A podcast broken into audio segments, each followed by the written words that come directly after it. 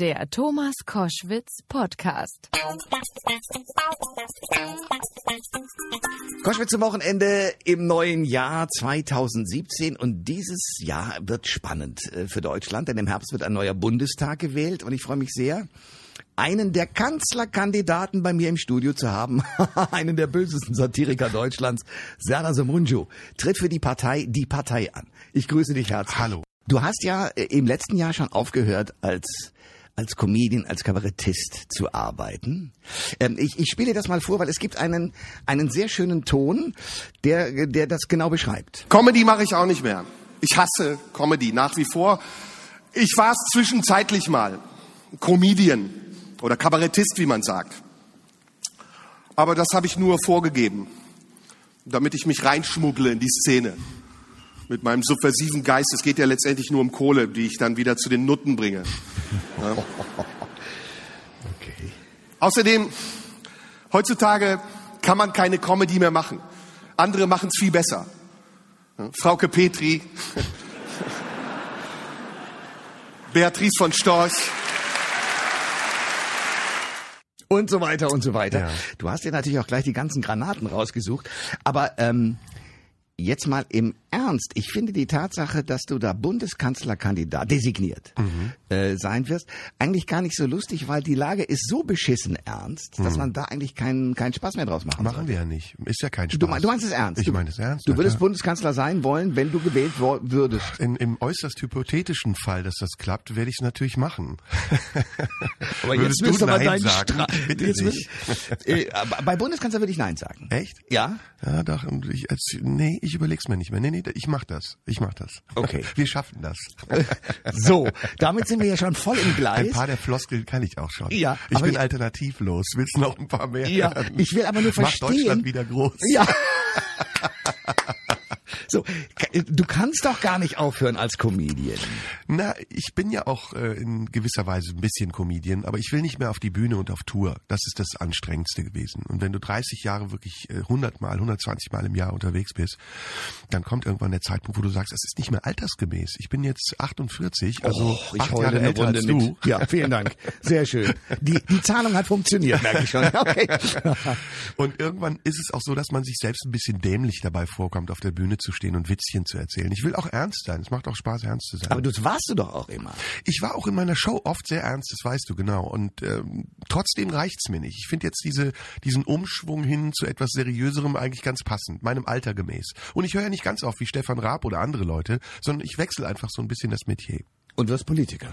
Hm, Ja, ob ich Politiker werde, das steht in den Sternen. Aber erstmal im August, wie gesagt, machen wir diese Geschichte. Ich find's lustig, aber ich find's auch, wie gesagt, ernst, weil es gibt tatsächlich, wie du richtig sagst, viele Themen, die besprochen werden müssen. Und wenn du mich kennst, und ich glaube, du kennst mich ein bisschen besser, dann weißt du ja, dass ich auch in Talkshows durchaus meine Meinung vertreten kann und das auch in Gegenwart von Politikern. Also es ist nicht immer nur alberner Klamauk. Aber ist das das Ziel? Also ich meine, dass die Chancen, dass du Bundeskanzler wirst, sind, sagen wir mal, relativ. Naja, Donald. Trump hatte auch nicht so viel Chancen am Anfang. Ja, das stimmt. Ja. Also würdest du genauso provozieren wollen wie er? Nein, nein, das finde ich, das finde ich ein bisschen ähm, nicht in Ordnung. Also so einen Wahlkampf zu machen, um erstmal Leute zu provozieren und auf seine Seite zu ziehen und dann danach zu sagen, hey, Edgy Badge, meinte ich alles nicht. Nee, würde ich nicht. Ich würde schon das sagen, was ich wirklich denke, wenn es provozierend ist, aber auch das. Serdar Somunju ist mein Gast bei Koschwitz zum Wochenende. Du bist ja einer der Comedians, äh, Kabarettisten, Klammer auf gewesen, Klammer zu. Mal gucken, was die Zukunft bringt. Der eine dritte Kategorie eingeführt hat. Jetzt bin ich gespannt. Was kommt jetzt? Naja, gut. Erinnern wir uns an den guten alten Dieter Hildebrand. Da war es so, dass alle im Raum wussten und so dachten wie Dieter, nur nicht so lustig. Und der Feind saß draußen, außerhalb des Saales. Beim Comedian an sich ist der Trottel auf der Bühne, man lacht über den und kriegt so mit, ah, es geht mir so ähnlich. Also das heißt, man ist sich doch sehr einig und der Feind ist aber nicht draußen, aber auch nicht drin, sondern es ist einfach nur lustig. Du bist derjenige, und ich bilde mir ein, du bist einer der ganz wenigen, wenn nicht der einzige in Deutschland, der ähm, sein Publikum auch nochmal an der Nase herumführt. Also durch die Provokation sich eigentlich selber zum Feind macht des Publikums, das wegen ihm kommt. Das ist eine Ausnahme. Gute Analyse, gute Analyse. Ist tatsächlich so, ist auch absichtlich. Es ist tatsächlich so angelegt, dass das Publikum in der Schwebe gehalten werden soll, weil ich selber agiere aus ganz unterschiedlichen Ebenen heraus. Einmal meine ich das, was ich sage, einmal meine ich es aber nicht. Einmal sage ich das, was die Leute meinen könnten und dann nehme ich es wieder zurück. Also es ist immer so ein Zustand, bei dem der Zuschauer nicht weiß, na, kann ich jetzt wirklich lachen oder baut der gerade eine Falle und dann sagt er danach, er meinte es nicht so. Und das ist hochspannend. Also wir hatten jetzt zum Beispiel bei der letzten Vorstellung in Siegen am Freitag ähm, eine Stelle, wo ich Witze über Erdogan gemacht habe, über Hm. Türken. Und plötzlich klatschten alle, ganz befreit, so als hätte ich denen nach dem Mund geredet. Und dann habe ich gesagt, spinnt ihr? Das meinte ich doch gar nicht. Und dann war Totenstille und alle fühlten sich ertappt, weil, weil ich ihnen eine Falle gebaut habe. Und das ist das Schöne am Programm. Aber, War aber schön. ja, aber das ist deine deine spezielle Kunst. Also du bist da wirklich derjenige, der sich mit dieser Art und Weise auf die Bühne gestellt hat. Das Woher hat sich, kam das? Das hat sich im Laufe der Jahre so aufgebaut. Ich habe ja, du weißt, ich habe angefangen, äh, kabarettistisch zu arbeiten mit der Lesung aus Mein Kampf, mit der Hitler-Lesung. Und ich hatte damals das Problem, dass ich morgens vor Schülern auftreten musste. Und das war echt anstrengend. Du gehst als Schauspieler meistens nicht vor drei, vier ins Bett. Und dann stehst du um acht vor hm, 80, 90, 100 Schülern und sollst denen was über Hitlers Mein Kampf erzählen. Und die hatten keinen Bock, genauso wenig wie ich. Und dann habe ich irgendwann angefangen, so eine Mischversion aus Comedy, Kabarett, politischer Aufklärung zu machen. Und um die ein bisschen zu irritieren, auch immer diese gleichen Fallen gebaut. Ne? Also findet ihr das eigentlich gut, was der Hitler da sagt? Oder erstmal so gesagt, also, dass sie es gut finden konnten und dann aufgeklärt, dass man es nicht gut finden sollte. Ja. Und so entstand das. Das war so ein Hybrid am Anfang und jetzt ist das schon wie eine Masche geworden. Jetzt ist das wie ein Stil geworden. Serdar Somunju ist mein Gast bei Koschwitz zum Wochenende. Es gibt eine Geschichte, da habe ich gedacht, wow. Da geht es darum, dass du irgendwie, ich verkürze das, weil du hast es viel brillanter formuliert auf der Bühne, sagst, eigentlich müsste man doch diesen AfD-Jungen jetzt mal richtig mit einer Keule auf die Nuss hauen und dann ist Ruhe. Das applaudiert das gesamte Publikum, weil sie alle AfD-Gegner sind. Und dann sagst du, ach, es reicht schon, dass so ein Typ wie ich hier auf der Bühne stehe, euch ein bisschen einheize und dann lauft ihr hinter mir her und, und kloppt die. Ja. Ihr seid ja genauso manipulierbar, wie es die AfD mit ihren Wählern macht. Ja, ja. Gute Stelle im Programm, finde ich auch. Ja, äh, und jetzt, äh, du bist auf diesen, das Publikum, was macht das denn in dem Moment? Ist es erschrocken? Ich glaube ja. Ich glaube, die sind irritiert, weil ähm, es deckt ja in ihren Kopf, in ihren Köpfen etwas auf, nämlich Intoleranz. Und selbst die AfD verdient unsere Toleranz. Das Ich klingt finde schlimm. an vielen Stellen nicht. Doch, doch. Also ist keine egal. Prügel, aber nicht Toleranz. Na, ich finde, in, im politischen Diskurs auch mit seinen Gegnern muss man äh, Respekt haben. Das ist einfach so. Das ist meine Grundeinstellung. Man kann argumentativ dagegen steuern, man kann versuchen, andere Leute zu überzeugen oder zu zeigen, dass ihre Überzeugung nicht richtig ist, aber nicht mit Gewalt. Das ist nicht meine Art. Da bin ich bei dir. Mhm. Nicht mit Gewalt. Du hast erlebt, wie das ist. Da hast du einen Ritt auf der Rasierklinge abgeliefert. Äh, Es ist, glaube ich, über ein Jahr her in der Schweiz. Ja. Du warst eingeladen auf einem Festival. 2016 war das Jahr der Shitstorms ne, für mich. Ja, absolut. Einer nach dem anderen. Weil du 2015 war das, glaube ich, noch die Aufzeichnung davon. Ja, ja, Im Schweizer Fernsehen auch aufgetreten bist mit einer Rede, dass du als Türke bei den Deutschen so deine Themen hättest. Mhm. Und hast den Schweizern gezeigt, dass also die Österreicher mal auf alle Fälle Kanaken sind. Natürlich, ja. Und die freuten sich gerade ganz riesig und dann hast du sie schön wieder eingefangen mit einem deinem Fallenbauen. Und dieses, dieser Auftritt ist nicht ausgestrahlt Nee, worden. nee, nee, nee. Und daraufhin hast du gesagt, das ist ja Zensur. Ja, das war auch Zensur. Also erstmal, der, der Text ging ganz einfach. Ich habe gesagt, Deutschland ist mir im Moment zu freundlich zu Ausländern. Das war so der Höhepunkt der Flüchtlingswelle. Ja. Und deswegen bin ich irgendwo hin, ähm, wo die Leute so deutsch sind, wie man sich sie vorstellt. Die, die Schweizer, die Schweizer sind die besseren Deutschen. Ja. Und ähm, das war auf einem Humorfestival, das Arosa Humorfestival, was so ein bisschen bieder ist. Das ist zwar sehr schön, ganz oben auf dem Berg, 2500 Meter hoch, aber da findet nicht viel statt. Da Jongleure und so einfache Witzchen werden da gemacht und die wussten offensichtlich nicht, wer ich bin. Und ähm, da ich nie Texte habe und immer improvisiere, ging's halt am Abend los, Fernsehaufzeichnung, und ich habe da richtig einen vom Leder gezogen. Und die Zuschauer waren erst zwar geschockt, aber haben gelacht und fanden das auch gut. Also es war gar nicht so, wie es dann nachher berichtet wurde, dass da ein Skandal war. Und ich war dann gespannt. Der Veranstalter kam zu mir und sagte, ja, es war richtig gut und wir, wir bringen das und du hättest noch härter sein können. Und ich dachte, okay, wenn der das sagt, mal gucken. Und dann kam der Tag der Aufzeichnung, beziehungsweise der Ausstrahlung, und plötzlich war mein Stand-up weg. Komplett weg. Und dann habe ich ganz brav, wie ich bin, einfach über Twitter gefragt, was ist passiert? Ähm, waren die Schweizer doch nicht so tolerant, wie sie vorgegeben haben? Und dann brannte eine Riesenwelle los. Wo ist der Auftritt? Warum ist der zensiert worden? Dann rechtfertigte sich das Fernsehen, nein, der ist nicht zensiert worden mit der Begründung, es war zu lang. Es war ein Genre, das nicht vorgesehen war. Und ähm, ähm, es wird auf irgendeine Auswahl geachtet, dass es alles gleichmäßig ist. Der Auftritt war aber zehn Sekunden zu kurz. Ich war der einzige Kabarettist, der Sprachkabarettist war. Also es war auch die Vielfalt gegeben. Das war eine Ausrede. Und dann ging wieder die Welle weiter. Die Blick, äh, das ist ja die Schweizer Bildzeitung, ich sage mal die behinderte Schwester in der Schweiz. Oh, ja, schon geht der nächste Shitstorm. Okay. Und es war hochspannend, gerade in der Schweiz, weil die Schweiz ja ein Land ist, äh, was im Moment wirklich an der Spitze der ausländerfeindlichen Länder Europas steht. Ich weiß nicht, ob du das weißt, die Ausschaffungsinitiative mit 51 Prozent Zustimmung äh, ist dafür gedacht, dass man unliebsame Leute aus dem Land schaffen kann. Und das alles muss auch thematisiert werden. Ich bitte dich, gerade wir in Deutschland haben ja da eine Vorbildfunktion. Ja, absolut. Äh, wie ist die Geschichte ausgegangen? Gar nicht. Also du bist jetzt sozusagen nach wie vor der Zensierte und findest in der Schweiz nicht mehr statt. Ich habe mich dann gewehrt, indem ich auf meiner Facebook-Seite alle kritischen Einträge gelöscht habe. Und zwar wirklich alle, konsequent. Und dann fingen die Schweizer, die sich sehr empört haben darüber, sich bei mir zu beschweren, dass es doch Zensur sei. Und dann habe ich gesagt, nee, das ist nur, weil die alle zu lang sind und vom Genre her nicht auf die Facebook-Seite passen.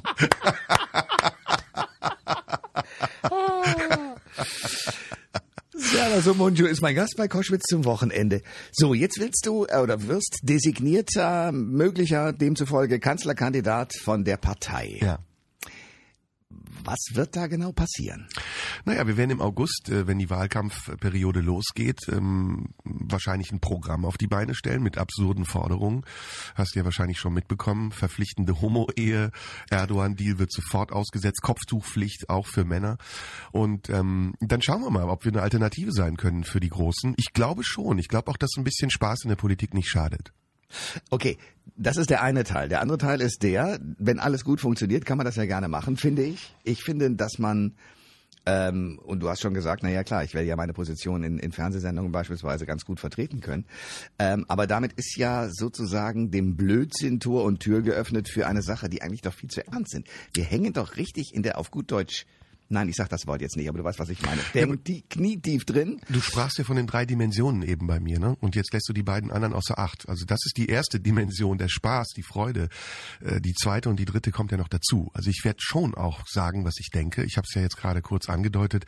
Ich finde, es ist ein Unding gewesen, dass die Kanzlerin im Frühjahr letzten Jahres äh, eine Grundfeste unserer demokratischen Konstitution verraten hat, nämlich das Recht auf Meinungs-, Presse- und Satirefreiheit, weil sie einen fragwürdigen Deal mit Erdogan eingegangen ist. Und da sagen, nö, lassen wir nicht mit uns machen. Wenn er will, dass wir uns nicht in die türkischen Angelegenheiten mischen, dann möchten wir auch bitte, dass er sich nicht in unsere Angelegenheiten einmischt. Und da würde ich schon Klartext sprechen. Das ist durchaus politisch. Das ist kein Spaß. Äh, apropos kein Spaß, Erdogan, was, was ist da mit dem? Das Der da knallt total durch gerade, oder? Ja. Also ich habe das Gefühl, ähm, es ist getragen von seinen Wählern, natürlich. Er beruft sich ja auf seine Wähler, das sind mittlerweile fast 50 Prozent. Äh, erschreckend, auch in Deutschland, wie diese Menschen hier in dieser doppelten Identität sich einnisten und dann, wenn sie wollen, springen und sagen, nö, jetzt sind wir wieder Türken, jetzt sind wir Deutsche. Ich bin der Meinung, es ist Zeit, sich zu entscheiden. Und das sage ich als ehemaliger Türke, weil ich finde, Deutschland hat sich sehr geändert. Es ist ein sehr äh, freundliches Land geworden. Es ist nicht mehr mehr so wie in den 60er, 70ern, wo die Spießer bestimmen, was gemacht wird, sondern mittlerweile sind die Hippies die Spießer, die im Biomarkt einkaufen und vegan sind. Mhm. Und wir, wir, die türkische oder türkischstämmige Bevölkerung in Deutschland, müssen uns jetzt entscheiden. Sind wir Teil dieser Republik? Wollen wir hier auch teilhaben, politisch partizipieren oder wollen wir uns separieren? Und wer sich separieren will, der muss damit rechnen, dass er auch von anderen ausgegrenzt wird. Das ist leider die Realität. Das heißt, du bist eigentlich mit äh, der CDU, mit der Partei einer Meinung, Doppelpass muss weg. Du, ich habe keine Berührungsängste. Ich muss nicht immer SPD oder Grünen Meinung haben. Ich war lange Zeit Befürworter der doppelten Staatsbürgerschaft. Ganz ehrlich. Und ich bin mittlerweile der Meinung, man sollte es äh, nicht abschaffen, man sollte es rigoroser handhaben. Es gibt Gründe, wofür die doppelte Staatsbürgerschaft äh, Sinn macht. Wenn Nämlich? du, ja, wenn du zum Beispiel in der Türkei irgendwann mal deine Rechte auch haben willst, wenn du erbst oder wenn du einen Besitz hast in der Türkei, das verlierst du, wenn du deine türkische okay. Staatsbürgerschaft abgibst. Okay. Und viele haben ja Verbindungen noch in die Heimat. Die Eltern leben dort oder Verwandte und das aufzugeben ist nicht leicht. Aber ähm, ich finde, wenn, und das ist die zweite Bedingung, die Türkei irgendwann EU-Mitglied werden sollte, was sie im Augenblick nicht wird, denn so undemokratisch wie die Türkei jetzt ist, gibt es keinen Platz in der EU, dann braucht man auch keine doppelte Staatsbürgerschaft mehr. Also man könnte so einen Doppelweg gehen und sagen, okay Leute, ihr könnt EU-Mitglied werden mit einer Perspektive, die realistisch ist, keine Todesstrafe etc. etc. Aber dafür müsst ihr auch auf den zweiten Pass verzichten. Serdar Sumuncu ist mein Gast bei Koschwitz zum Wochenende. Erklär mir mal überhaupt dieses Ding mit der Türkei. Ähm, du sagst in deinem Auftritt in der Schweiz ja auch ganz richtig, also die Türken sind im Grunde genommen so die Ersatzjuden. Man darf in Deutschland nicht über die Juden herziehen, weil dann ist gleich ein großes Problem da, aber bei den Türken darf man draufhauen. Das ist politisch hoch inkorrekt, mhm. aber sagen wir mal, diese latente hm, wir kommen nicht so wirklich miteinander zurecht. Hm. Dieses Ding schwebt ja tatsächlich über dem Land. Ja. A, wie kriegen wir das weg? Weil es gibt hinreißende Türken, wo es völlig bescheuert ist, sich so zu verhalten. Und es gibt richtige Arschlöcher, aber die gibt es in Deutschland genauso. Der Rheinländer sagt, es gibt solche und solche. So, ja, genau. ähm, und aber auf der anderen Seite, Erdogan befeuert jetzt gerade alles ja. an Vorurteilen, was man so als Deutscher haben kann. Ja. Wie kommen wir aus dieser Mühle wieder raus? Schwer, Thomas, schwer, ähm, weil Erdogan mittlerweile seine Macht ja so gefestigt hat. Also er hat es als einziger äh, Präsident geschafft, das Militär auszuschalten. Das hat in der Türkei bisher niemand geschafft. Das Militär ist ja Gralshüter des Kemalismus in der Türkei. Atatürk hat die Türkei ja gen Westen gerichtet und das Militär sollte diese demokratische Konstitution der Türkei wahren. Fragwürdig, ob das immer geklappt hat. Es gab ja mehrere Militärputsche, bei denen das schiefgegangen ist. Aber jetzt ist es eben de facto so, dass diese Kraft, diese säkulare Kraft, also die Trennung zwischen Staat und Religion, ähm, ist aufgehoben worden. Und Erdogan kann de facto machen, was er will. Er kann Leute inhaftieren, er kann dich beschuldigen, Gülen-Befürworter zu sein. Und er macht das auch. Also es ist nicht so, dass er zurückschreckt vor irgendwelchen Dingen, sondern er geht Schritt für Schritt diesen Weg weiter. Und am Ende wird man sehen, wo das landet. Ich glaube, die Türkei macht sich dadurch die Beitrittsperspektive zur EU komplett kaputt. Ich glaube, die Türkei wird sich auch auf Dauer viele andere Dinge kaputt machen.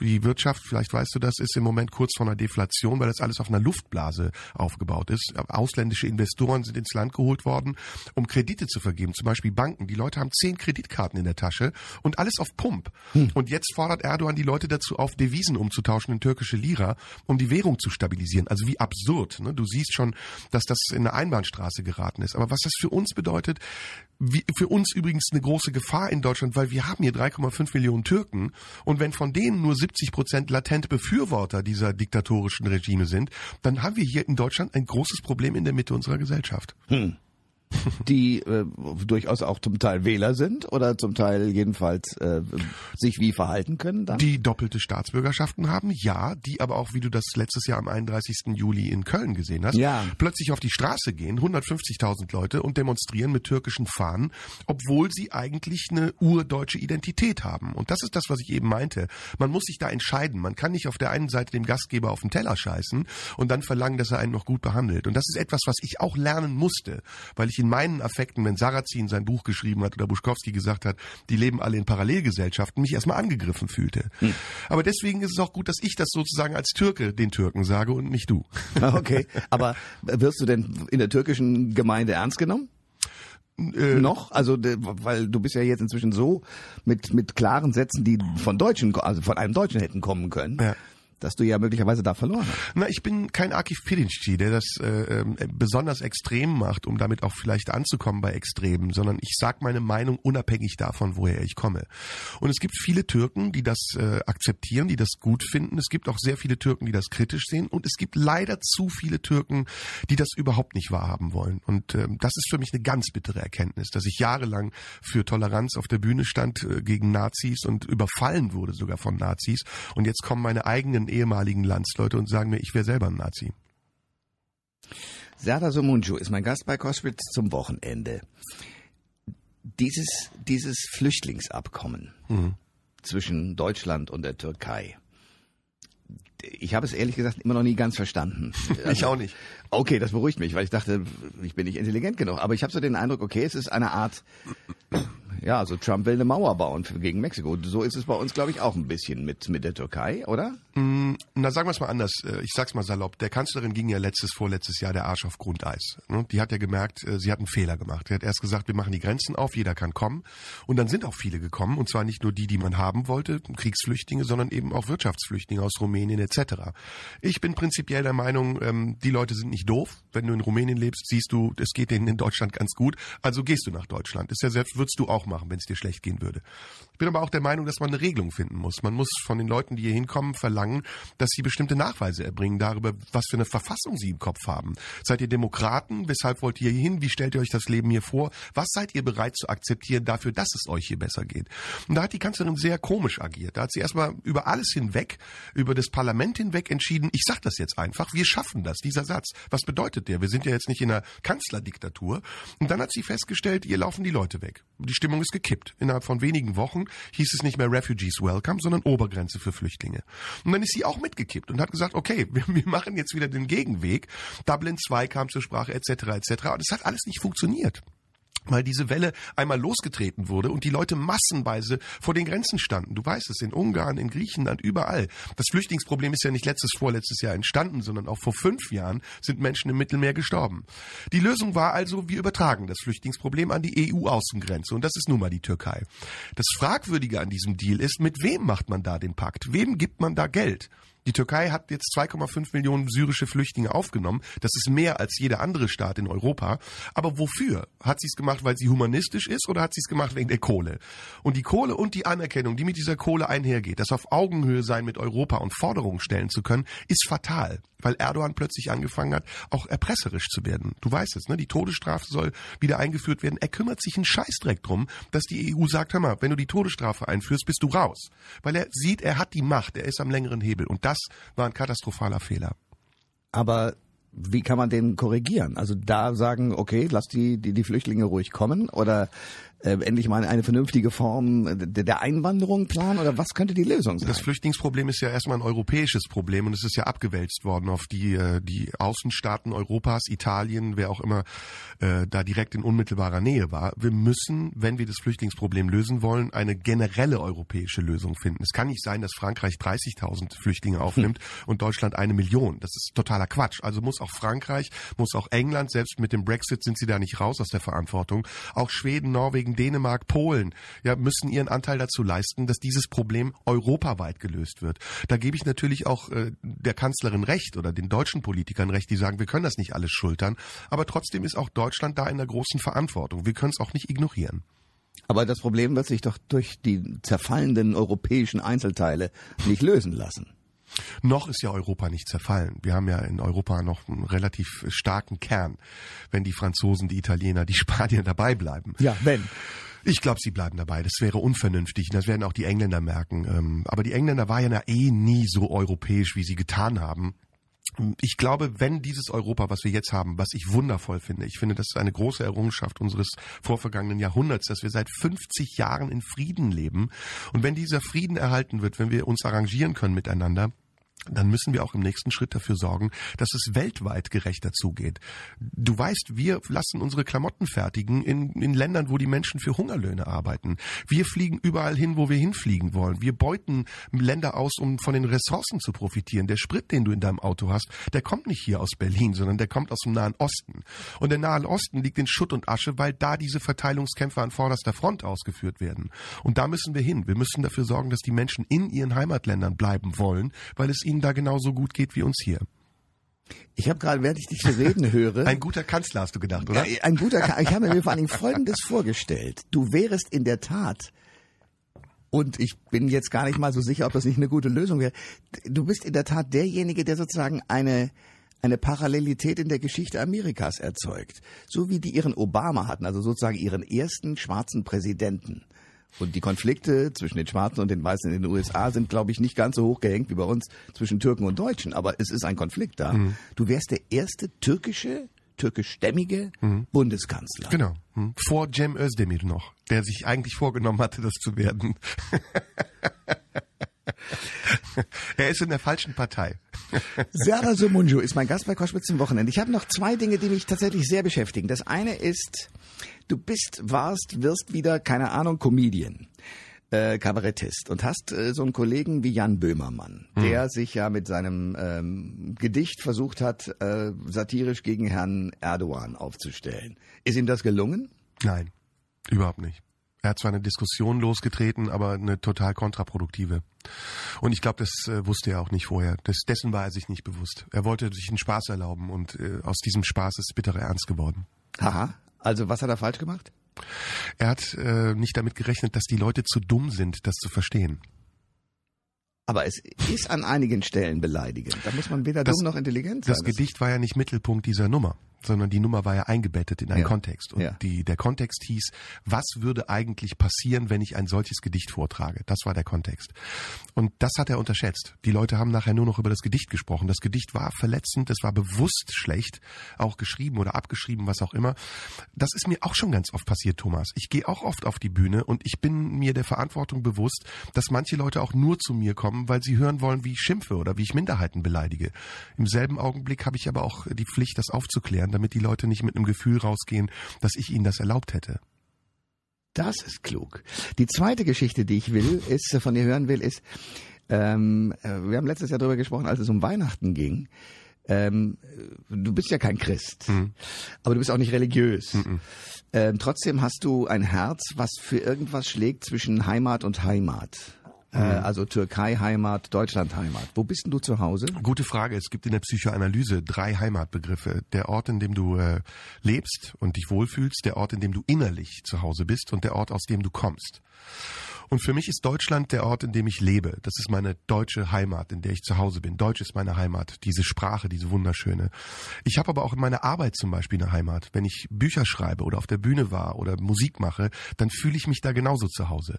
Die Türkei ist eine Heimat meiner Erinnerung und meiner Vorfahren und meiner Familie. Sie ist auch eine innere Heimat, aber sie rückt im Moment immer weiter weg von mir. Hm. Schade eigentlich, sehr, sehr schade. Weil du hast Familienangehörige? Ja. Und wie bist du mit denen in Kontakt? Ich, wir haben viel Kontakt. Ich meine mit diesem Wegrücken, dass ich die Türkei meiner Kindheit nicht mehr wiedererkenne. Die Türkei war in meiner Kindheit sehr liberal. Man konnte überall äh, Alkohol trinken. Ähm, man, man konnte unterschiedliche Menschen sehen. Frauen, die ganz modern waren. Viele Menschen, die nach Istanbul fliegen, sagen, Mensch, so habe ich mir das gar nicht vorgestellt. Das ja, ist ja. ja wie in einer europäischen Großstadt. Und das ändert sich gerade. Wenn du heute zum Beispiel in der Türkei den Fernseher anschaltest, werden Kussszenen verpixelt. Ja, da küssen sich zwei Leute im Fernsehen und es ist verpixelt. Und das kommt natürlich von der AKP. Das kommt von den Fundamentalisten, die versuchen aus der Türkei eine rückwärtsgewandte Türkei zu machen.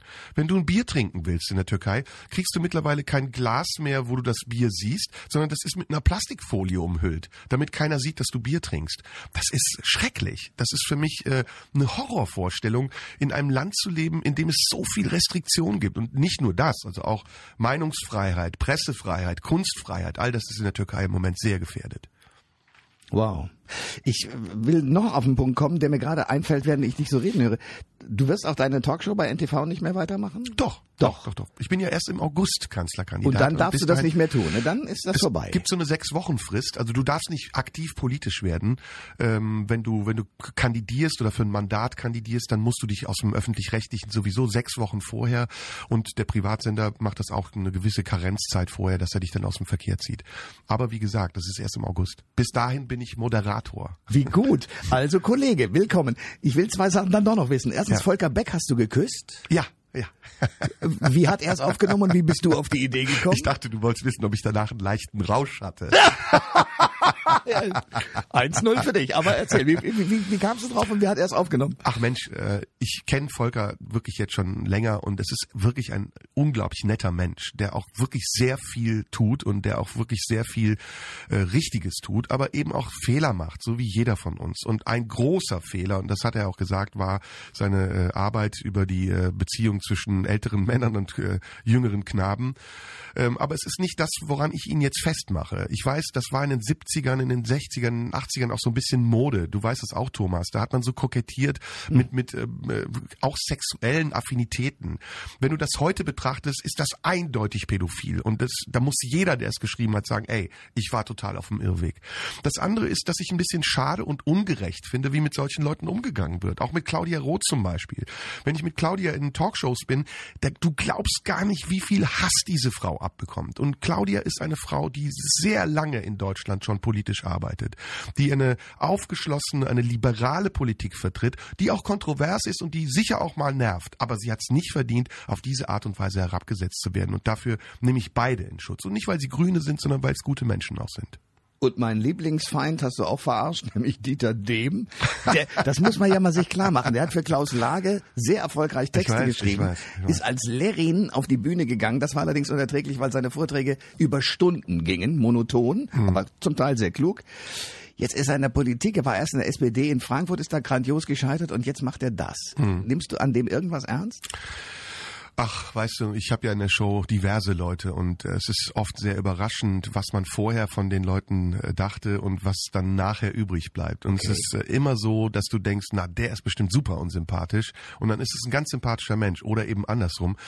Dieter ist ähm, anstrengend, würde ich sagen. Ist anstrengend, aber auch ein engagierter Typ, der für seine Überzeugung gerade steht. Das finde ich ja immer schon okay, wenn jemand so leidenschaftlich ist. Aber wenn er dann auch noch ein bisschen penetrant ist, dann muss man das austarieren, ob man es aushält. Was ich zum Beispiel viel besser finde und was mich total geschockt hat, ja, positiv, ist Edmund Stoiber. Ja, ich habe den jetzt dreimal, viermal erlebt. Ich war bei ihm hart aber fair mit ihm zusammen. So ein netter Mensch, so ein netter Mensch und richtig trinkfest, humorvoll. Ja. Ein Bayer, wie er im Bilderbuch steht. Ja. Politisch komplett auf der anderen Seite, aber ein Mensch, mit dem ich mich unheimlich gerne beschäftige und mit dem ich sehr, sehr gerne auch spreche. Ich bin gespannt, wie das wird mit deinem Wahlkampf als Bundeskanzler. Zumindest bist du mal der Erste, denn diese Partei ist ja bis jetzt als Partei nicht so wirklich aufgefallen. Oh, na, na nur bei den Com Comedians und bei Leuten, die Spaß verstehen und Titanic-Lesern sowieso. In Kreuzberg haben die über, ich glaube, acht Prozent oder so bekommen. Das ist, du denkst, sie wären nicht aufgefallen. In Kreuzberg. Ah, ja, gut. Wir reden von einem Bezirk in einer Hauptstadt. Aber Im gut. Europaparlament sitzt Martin Sonneborn auch. Stimmt. Ja. Und hält Okay. sehr kluge Reden. Ich weiß nicht, ob du die mal gehört hast. Nein, leider nicht. Er nennt den äh, äh, Präsidenten Erdogan immer der Irre vom Bosporus, ganz straight. Ja. Er sagt auch nicht Beatrice von Storch, sondern von Strolch. Und er sagt auch nicht Elmar Bruck, sondern Elmar Brocken. Und Schulz ist Schulz. Ja. Also er hat so kleine Marotten sich erfunden. Ich finde aber, dass es auf eine schöne Art und Weise diesen Politikbetrieb auch so ein bisschen reflektiert und nicht lächerlich macht, aber so ein bisschen satirisch anzieht. Und das finde ich gut. Mag ich. Sagt Serna Sumunju, den ich wiederum sehr mag. Deswegen freut es mich sehr, dass du heute mein Gast war. Ja, warst. danke. danke. Danke, sehr gerne. Immer wieder, Thomas. Machen wir. Alle Informationen zur Sendung gibt es online auf thomas-koschwitz.de.